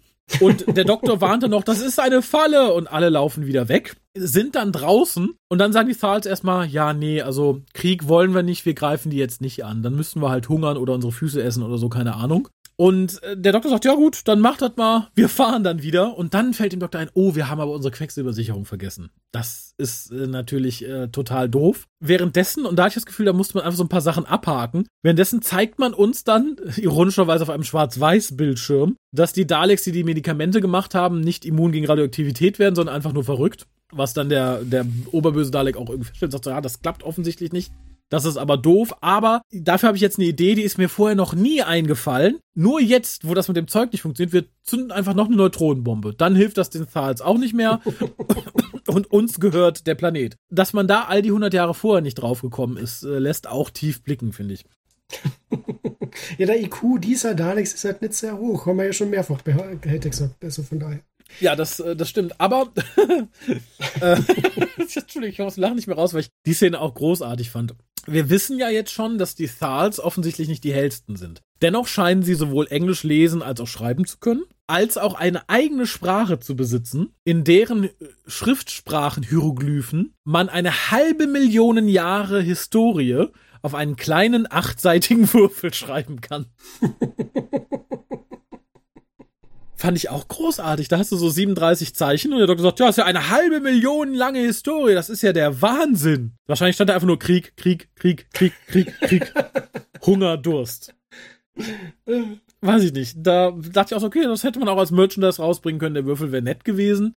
Und da, dann glimmte wieder so ein bisschen, ein ganz kleines bisschen Hoffnung auf, auf einen guten Drehbuchteil hoch. Nämlich der Doktor sagt, so, pass mal auf ihn. Wir packen jetzt das Mädel da und schleppen sie zu den Daleks. Die wollen ja nur irgendeine. Dann können wir die vielleicht gegen das Quecksilber tauschen. Und da äh, ist dann der gute Pazifist und donnert dem guten ihm noch eine. Ich fand es tatsächlich nicht doof, also weder doof geschrieben noch irgendwie doof vom Doktor, aber ich fand die Inszenierung so unglaublich plump dass man sagt, oh, guck mal, der sitzt neben ihr und hat ihr sogar noch irgendwas geschenkt oder popelt ihr in den Haaren oder so, keine Ahnung. Der muss die mögen. Jetzt bedrohen wir die mal, dann ist der kein Pazifist mehr. Äh, nee, da war, glaube ich, da war dann alle Hoffnung, wenn ich dachte, okay, egal was jetzt noch kommt, das, das rettet das Ganze nicht mehr. Wurde dann gefolgt von der wirklich sehr schönen Karte der, der, der Dalek-Stadt, die offensichtlich die Thals ausgekundschaftet und schön niedergeschrieben haben. Äh, und großartig. Ja, und tatsächlich, der Teil fühlt sich dann noch langweiliger an. Also es ist echt, äh, es ist echt erschreckend, weil dann beschließt man so, ihn, der schnappt sich jetzt äh, Barbara und äh, zwei David Bowies und ihr geht dann durch den gefährlichen Sumpf. Weil eigentlich sterben da alle, aber ihr schafft das schon, irgendwie kommt ihr dann in die Stadt. Und ja, ihn ist dann der Erste, der sich im, im Monstersumpf abkühlen muss und ein Monster sieht, was wir aber nicht sehen. Aber wir müssen wissen, dass es da ist, denn es frisst äh, wenig später einen der David Bowies. Ach, es waren drei David ja. Bowies. Zwei behalten wir ja. Genau. Das ist auch wieder so eine verpatzte Chance. Du hättest nur irgend, was weiß ich, irgendetwas ja, unter Wasser kurz zeigen, genau, oder ein Tentakel und fertig aus. Und man hätte eine Erklärung, wo die ganze äh, Fauna von dem Planeten hinkommen ist, also die ganzen Tiere und so weiter. Die haben ja. sich ja da zurückgezogen unter Wasser. Aber na, es ist, und dann, wie dieser Sumpf oder dieses Gewässer da inszeniert ist, ist wieder dasselbe Problem. Zu viel Licht, bisschen ja. Nebel oder einfach so es hätte so viel besser ausschauen müssen, aber es ist halt Kinderfilm, Kinder schlucken das schon. Ja, total. Und offensichtlich, was aber dann nicht geschluckt wird, ist weiteres Wasser, weil jetzt kommt man ohne Wasser aus. Wir brauchten das Wasser nur, solange einer dumm genug ist, es zu holen. Den Rest schaffen wir jetzt ohne. Aber wenigstens wissen wir als Zuschauer jetzt, dass die Monster ganz, ganz furchtbar gefährlich sind, auch wenn wir sie nicht sehen. Mhm. Was dann so ein bisschen schön war, war, dass wir ähm, die, die Dalek-Wasserrohre sehen und den Aufstieg quasi zur Stadt, dass man dem dann zumindest so ein, so ein halbwegs nettes Matte-Painting irgendwie spendiert hatte. Da war ich ganz froh drum, weil das war eine, glaube ich, von zwei oder drei Gelegenheiten, wo wir hier mal eine totale der, der Umgebung hatten, wo ich dachte, okay, ist jetzt keine große Kunst, aber zumindest zeigt man mir mal, wo wir sind. Das hat man ansonsten ja sich irgendwie gespart. Man sah ja nie eine totale von der Stadt, nie eine totale von dem Dschungel oder so. Da war ich ganz froh, dass man da die fünf Euro übrig hatte. ja, da ist noch ein Eisdog, der ganze Rest vom Budget hingegangen. Wir brauchen ein Matte Painting für die ganze Übersicht. Machen wir das. Genau. wir haben ist nicht einmal eine Minute im Bild, aber das ist egal. Ja, vielleicht hatte man irgendwie eine Kindergartentruppe, dass man sagen konnte, so jeder mal jetzt einen Berg. du malst einen Sumpf und dann fällen wir schon irgendwie zusammen. Aber in der Zwischenzeit haben auch die Daleks gelernt, denn während der Oberdalek den, den quasi den Pep-Talk hält, dass die Daleks ja jetzt die, die Welt erobern werden, weil sie die coolsten sind, da blinken dann tatsächlich alle mal äh, richtig unisono, wenn sie sprechen. Warum ja, auch immer. Ich glaube, ich hab da äh, es gibt bei YouTube so einen großartigen Dalek-Kanal, äh, Dalek 63, 68 oder so ähnlich heißt es. Mhm. Das, da, da, geht man nur in Bezug auf die Daleks aus den beiden Cushing-Filmen ein. Und da haben sie selbst gesagt, während der Produktion hat man vergessen eben das mit dem Blinken. Man hat einfach immer blinken lassen. und erst circa nachdem man 70 Prozent vom Film fertiggestellt worden hat, ähm, hat man das Produktionsteam darauf hingewiesen, dass es so nicht funktioniert, sondern dass es richtig, man soll sich Erfolge aus der Serie anschauen, so kehrt sich das richtig und dann hat man es angepasst. ja, und hier fällt es halt dann ganz, ganz, ganz besonders auf und das fand ich halt ähm, fast großartig, weil ich dachte, ja, endlich haben sie es mal. Wahrscheinlich jetzt, weil er endlich mal die Ansage gemacht hat, hört auf immer so zu stottern. Redet mal nur, wenn ihr gefragt werdet. Naja, der Film ist aber noch lange nicht zu Ende gefühlt. Ich glaube, so nach Minuten waren wir schon etwas über die Mitte, aber ab hier wurde es halt so richtig hart. ja, das ist das Schreckliche. Am Anfang ist der Film richtig unterhaltsam und er macht da Spaß. Mhm. Nur ab dem Zeitpunkt, wo die Gruppe eben aus Dalek City entkommt, ja. das ist der Punkt, da wird es langweilig und da schlaft man gern ein bis zum Finale, wo ihr auf einmal in der Tate steht und Römer reinkommt. ja, und das Schlimme ist, man hat dann auch nicht so viel verpasst, weil wir haben halt im Endeffekt. Na, es, es passiert nichts. Nee, also wir haben dann, wie gesagt, die Truppe um ihn, die jetzt weiter in die Dalek-Stadt rein möchte. Und da ist halt so ein Feigling bei, der möchte wegrennen. Daraufhin stürzt dann der Tunnel ein. Währenddessen bleibt der Doktor mit seiner Enkelin offensichtlich bei den weniger mutigen Thals und den Frauen-Thals im Camp und lässt den Kuchen anbrennen. Aus, auch aus einem nicht zusammenhängenden Grund. Nur, ich glaube, das ist die, nur das. Die Tals wissen noch nicht, was Demenz ist. Bei denen überleben wir die Alten nicht so lange. Das, die sind ganz fasziniert. Ach, guck mal, der ist ja, das ist ja lustig. Und äh, ich, ich glaube auch, dass diese Szenen nur drin sind, dass wir ab und zu mal einen Gegenschnitt haben zu dem, was unserer Truppe passiert, die gerade auf dem Weg in die Stadt ist. Denn mhm. wir springen dann zurück und dann heißt es, oh, guck hier, eine große Schlucht. Drama, Drama. Und verbringen gefühlt zehn Minuten damit, vier Leute über diese Schlucht hüpfen zu lassen. was darin endet, dass der böse Feigling abstürzt und ihn fast mitreißt und sich dann natürlich ähm, versucht zu opfern, aber trotzdem überlebt. Aber der böse Feigling ist ja großartig gespielt. Also der Schauspieler ja. ist, der spürt das so wie ein angefressenes kleines Kind. Also der hat äh, äh Stunden bei der Susan-Schauspielerin gemacht. so richtig, hm, ich möchte das Seil aber nicht um mich rumbinden. Jetzt nimm das Seil und bind es rum. Na, dann bind es halt rum, aber ich werde nicht richtig drüber springen. Das war so großartig, wie sie ihm das Seil zuwerfen, lässt einfach so nicht abprallen. So, poff, ne. Sehe ich ja überhaupt äh. nicht ein, ne? ja, das wäre so eine Art Comic Relief, mit dem ich gut hätte leben können. Da hätte man sich ihn irgendwie als lustigen, lustigen Companion sparen können. Und ja, wenn das ist der demente Doktor und äh, merkt, oh toll, die haben ja hier Spiegel, damit können wir die Sensoren der Daleks verwirren. Auch sehr aus dem Nichts wieder. Ja, dann stehen plötzlich. Um, die, sie, ja, sie nehmen dann die, die ganzen Spiegel zur Dalek City und wollen damit die Sensoren ver, ver, verwirren. Genau. Aber die Daleks machen wieder einen Balkonausflug und öffnen dann auch noch ihre Laderampe, wo dann ein Laser, so ein richtig großer Spektrallaser rausschaut. Ja. Und dann müssen die Tals wieder, wieder flüchten, obwohl nichts passiert. ja, genau. Und der Doktor ist dann gefangen und die, die, die, die Tals überlegen sich dann, ach, jetzt können wir doch nochmal angreifen. Was ich auch super fand. Ich so, warum seid ihr nicht direkt da geblieben? Na gut, aber Rückzug, sammeln und nochmal angreifen kennt man ja. Und währenddessen versucht der Doktor dann, äh, die TARDIS-Technologie dagegen einzutauschen, dass die Daleks die Bombe nicht zünden. Hätte, glaube ich, ein TV-Doktor niemals getan. Ja, das, das ist wieder so. Ach, wir müssen mal den kürzesten Weg gehen, um so eine Konfrontation zu, äh, zu darzustellen er soll einfach sagen, er, er, er teilt die TARDIS-Technologie mit ihnen und das passt schon so. Fand ich, äh, ja, wie gesagt, bedenklich, weil eigentlich der unser TV-Doktor, egal welcher, wüsste, dass das äh, ein schlechter Deal wäre, den Daleks Zeitreisetechnologie zu verschaffen. Aber ich finde erstaunlich, dass die Daleks ihm glauben, nur weil sie sich die Quecksilbersicherung angeguckt haben. Ach ja, das gehört zu einer großen Maschine, das muss wunderbar sein. Wo ist die denn? Ja, die steht im Wald. Ja, die finden wir schon. Bringen wir dich trotzdem und werfen die Bombe jetzt. Ha, ha, ha, ha. Ja, vor allem, wie wollen sie da hinkommen? Sie können die Stadt ja nicht verlassen. Ja, ich. sie werfen ein Lasso in den Wald und hoffen einfach, die TARDIS damit zu erwischen. Genau, wir ziehen jetzt alles, was wir aus dem Wald irgendwie angeln können, bis in die Stadt. Und äh, was ich, wo, wo du gerade bei Sei bist, das fand ich ganz schön. Wir folgen dann ja dem Trüppchen weiter durch die Stadt, also Barbara Ian und den beiden David Bowies. Und die treffen dann auf Daleks. Und das erste, was der eine David Bowie macht, ist, er wirft einfach sein Seil nach dem Dalek. Ich finde, das ist so eine schöne Szene. Stehst dem Dalek gegenüber und wirfst ihm erstmal ein Seil in den Schoß, um wegzurennen. Und da kommt dann auch die Szene, wo die Dalek-Waffe sich so durch den Boden des Fahrstuhls irgendwie brennt. Das, ich finde, das wäre so eine Szene, die hätte man irgendwie ein bisschen ausdramatisieren können, wenn man sich getraut hätte. Weil, äh, das mal eine Minute zeigen, dass die Leute da drin Angst haben, dass sie gleich da runterfallen oder so. Aber das wäre für die Kinder vermutlich zu schrecklich geworden. Genau, die Kinder würden sich erschrecken, Raphael. Wo denkst du hin? Sowas kann man doch nicht sehen.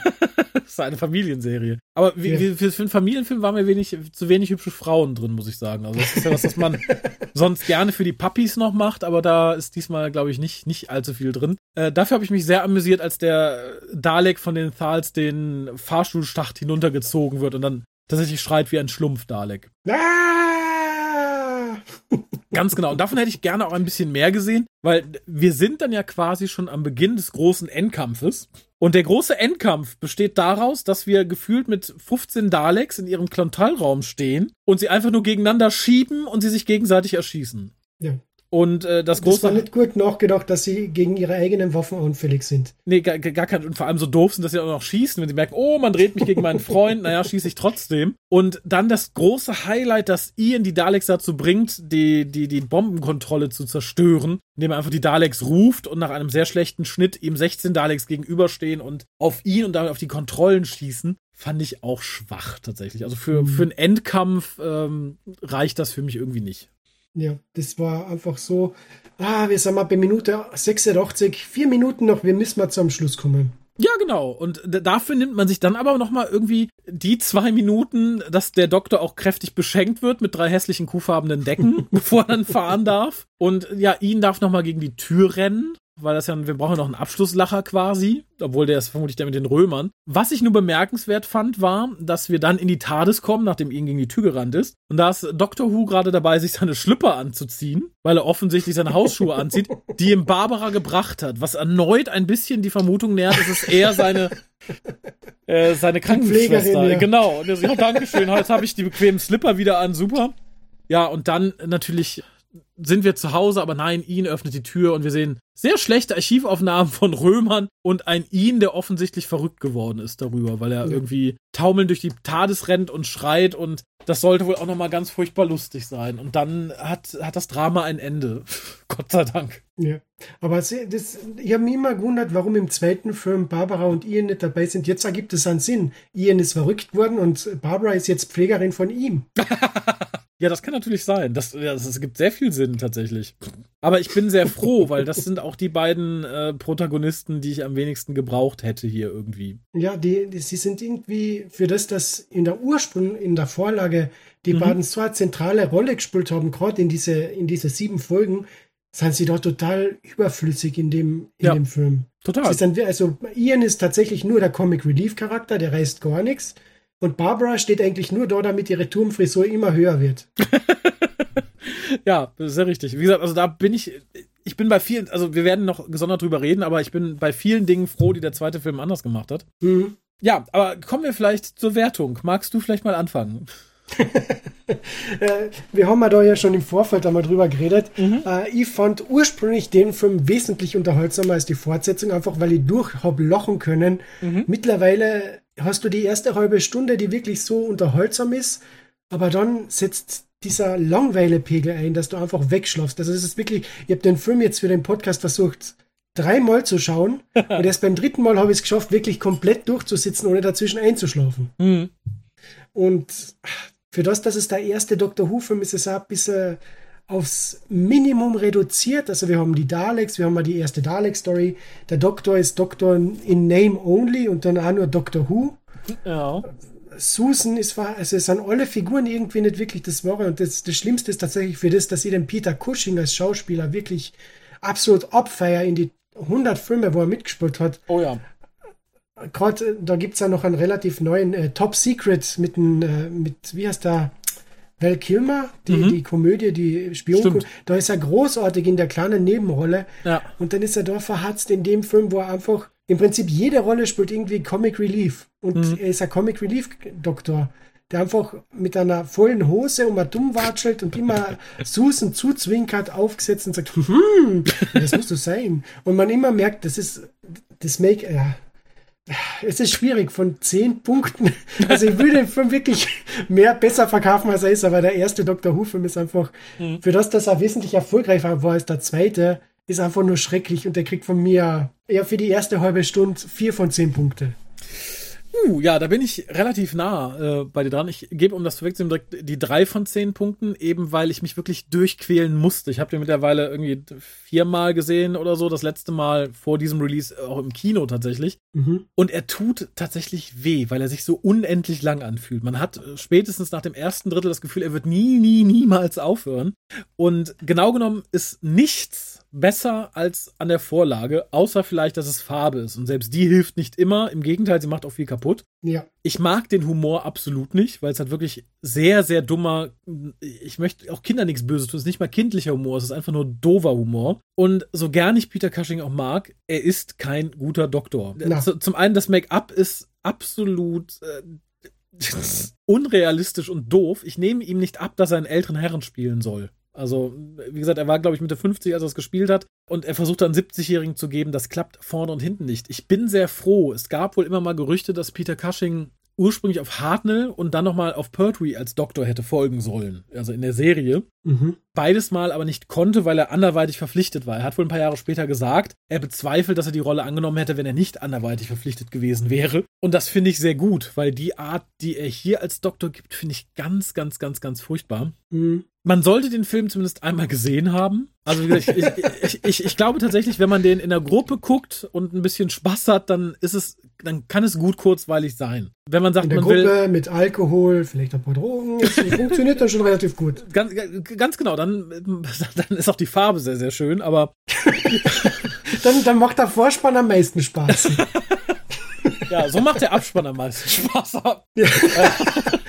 Nein, also wenn ihr ihn nicht kennt, ich würde ihn zumindest einmal vielleicht sogar in der Gruppe gucken, weil es ist halt ein Kuriosum. Es ist halt, ich kenne auch keine andere Serie auf der Welt, die das so gemacht hat, bei der das so passiert ist. Man sagte, okay, die Serie läuft gerade seit zwei Jahren, aber wir haben ein Element des Series, kam gut an. Darum picken wir uns jetzt zwei Einzelfolgen raus und machen davon farbige Kinofilme. Das wäre, als wenn man in den 80ern gesagt hätte, oh, guck mal, The Knight Rider ist gerade eine Staffel alt oder zwei. Das war super, die Leute mochten das Auto. Wir nehmen einfach jetzt einen Kinofilm, da ist das Auto pink.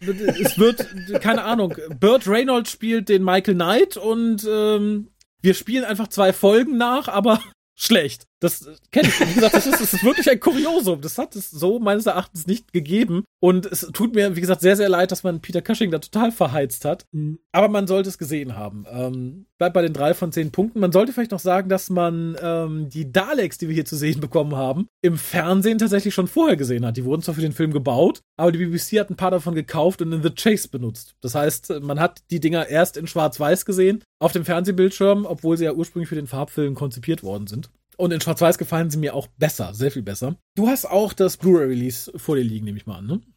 Genau, ich habe das 4K äh, Steelbook, habe ich deswegen. Da ist Blu-ray und 4K drin. Genau, und kein Rechtschreibfehler wohlgemerkt. Also wenn ihr einen Und kein Rechtschreibfehler haben wollt, weil da, ist, weil da ist ja auf das Bein des, der englische Titel, also Doctor Who and the Daleks. Mhm. Dann, wenn man den Rechtschreibfehler haben will, dann muss man es, wie du sagst, zur DVD oder Blu-ray Erstauflage greifen. Genau. Und äh, ganz kurz zum Release an sich. Ähm, technisch finde ich es einwandfrei. Es sieht wirklich Mhm. richtig großartig aus. Der Ton und die Synchro sind richtig großartig. An Extras ist einmal der Audiokommentar, wie gesagt, von ähm, Kim Newman, Robert Sherman und Mark Gettis bei. Ich habe mich erst gefragt, warum denn ausgerechnet Mark Gettis und Robert Sherman? Aber tatsächlich gibt am Anfang der gute Mr. Newman selber den Grund. Nämlich sowohl Robert Sherman als auch Mark Gettis haben für die New Series jeweils eine Folge geschrieben, in der sie die Daleks neu definiert haben. Und darum finde ich die Wahl eigentlich ganz gut. Ansonsten finde ich es ein bisschen schade, dass mittlerweile Robert Sherman für alles irgendwie vors Mikro oder vors Booklet zerrt, nur weil er halt mal eine coole Folge geschrieben hat für die Serie. Äh, aber hier passt es wirklich sehr, sehr gut. In den Audiokommentar von äh, Jenny Linden und Robert, äh, Roberta Toby habe ich nicht reingehört, muss ich gestehen. Also sprich Barbara und äh, Susan.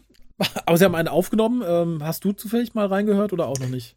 Leider nicht, also die Audiokommentare habe ich leider noch nicht angehört. Dafür aber die ganzen Dokumentationen und die sind richtig cool.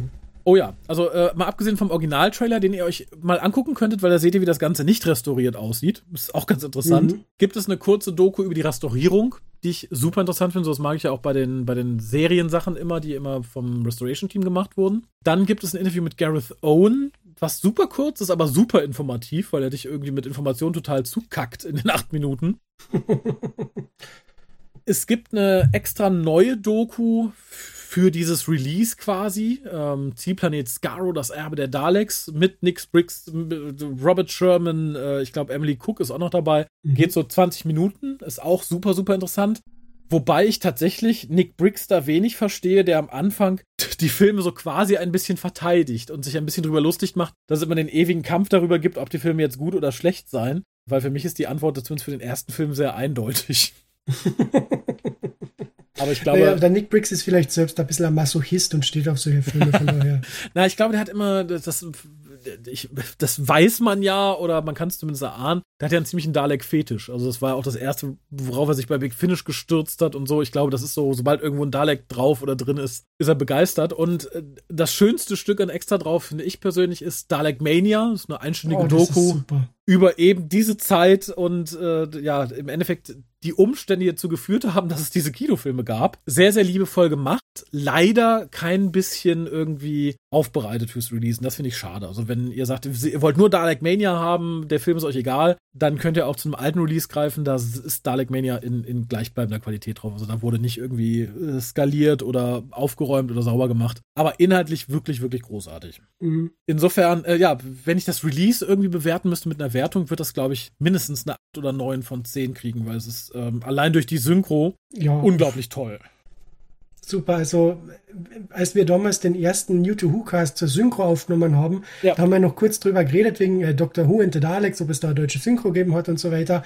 Und ich glaube, just einen Tag später ist durchgesickert, dass die beiden Filme in Deutsch erscheinen mit deutscher Synchro. Ja. Also das war wirklich unglaublich. Es, allein, dass wir dieses Release haben.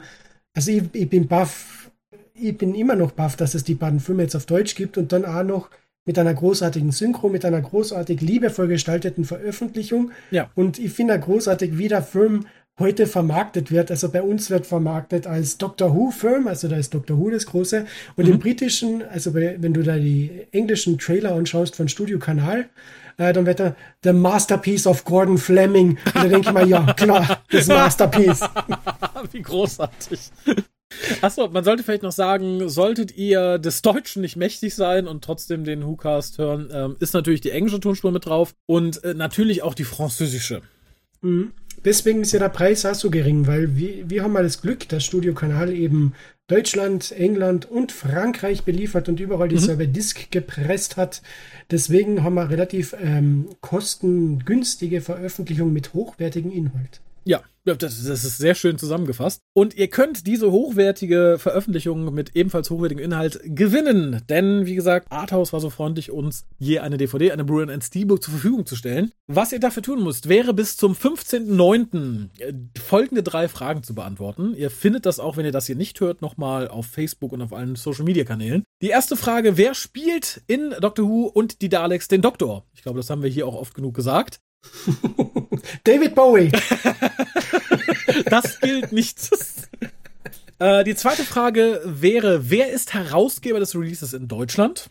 Und die dritte Frage, die haben wir, glaube ich, auch im Cast kurz erörtert. Wer spricht die deutsche Stimme dieses Doktors? Und eine Frage, die tatsächlich nicht in den Social Media Kanälen auftauchen wird, sondern nur für die Hörer ist und eure Chancen damit verdoppelt. Wie oft musste Max anfangen, diesen Film zu gucken, bevor er es endlich geschafft hat? Das ist gut, das ist wirklich gut. Ja, ähm, Einsendeschluss, wie gesagt, der 15.09. Die Antworten gehen an info.tukas.de. Die Gewinner werden per E-Mail informiert. Ich drücke allen natürlich die Daumen. Wäre vielleicht noch ganz schön, wenn ihr zuschreibt, was ihr haben wollt. Also wenn ihr jetzt sagt, so, oh nee, ich habe nur einen DVD-Player zu Hause, dann wäre es ja Unsinn, wenn ihr irgendwie die Blu-ray bekommt. Äh, Oder ja. wenn ihr sagt, ich habe zwar einen 4K, 4K HD-Player, aber ihr möchtet gerne den Dalek-Fehler, äh, Stimmt. dann nimmt's die Blu-ray. Genau, also wie gesagt, äh, schreibt dazu, was ihr haben mögt und äh, ja, ich drücke die Daumen, dass das Los in eurem Sinne entscheidet. Ich bedanke mich ganz herzlich bei Max, der sich x-mal durch diesen Film hat kämpfen müssen, bevor wir ihn besprechen konnten. bedanke mich ganz, ganz herzlich bei Arthouse für das Gewinnspiel und auch für dieses Release an sich. Ich hätte nie im Leben damit gerechnet und äh, freue mich, wie gesagt, tierisch drüber. Und äh, ja, allen Hörern sage ich einfach bis zum nächsten Mal. Und äh, ja, wir hören uns spätestens wieder, wenn wir äh, Teil 2 von Peter Cushing als Dr. Who besprechen, hoffe ich. Es kann nur besser werden. es wird besser, das kann man, glaube ich, sagen. Bis dann. Tschüss.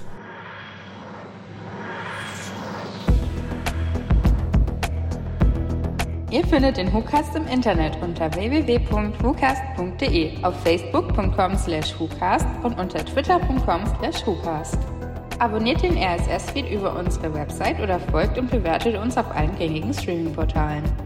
Nehmt Kontakt mit uns auf unter info.hucast.de, benutzt das Voicemail-Plugin auf unserer Website oder ruft uns einfach an unter 0211 5800 85951 und hinterlasst eine Nachricht auf unserem Anrufbeantworter. Oder diskutiert mit uns im Forum auf www.drwho.de. Unterstützt uns auf patreon.com slash oder gebt uns einen Kaffee aus unter co-fi.com slash und schickt Geschenke, Briefe und Postkarten an die Adressen auf unserer Website.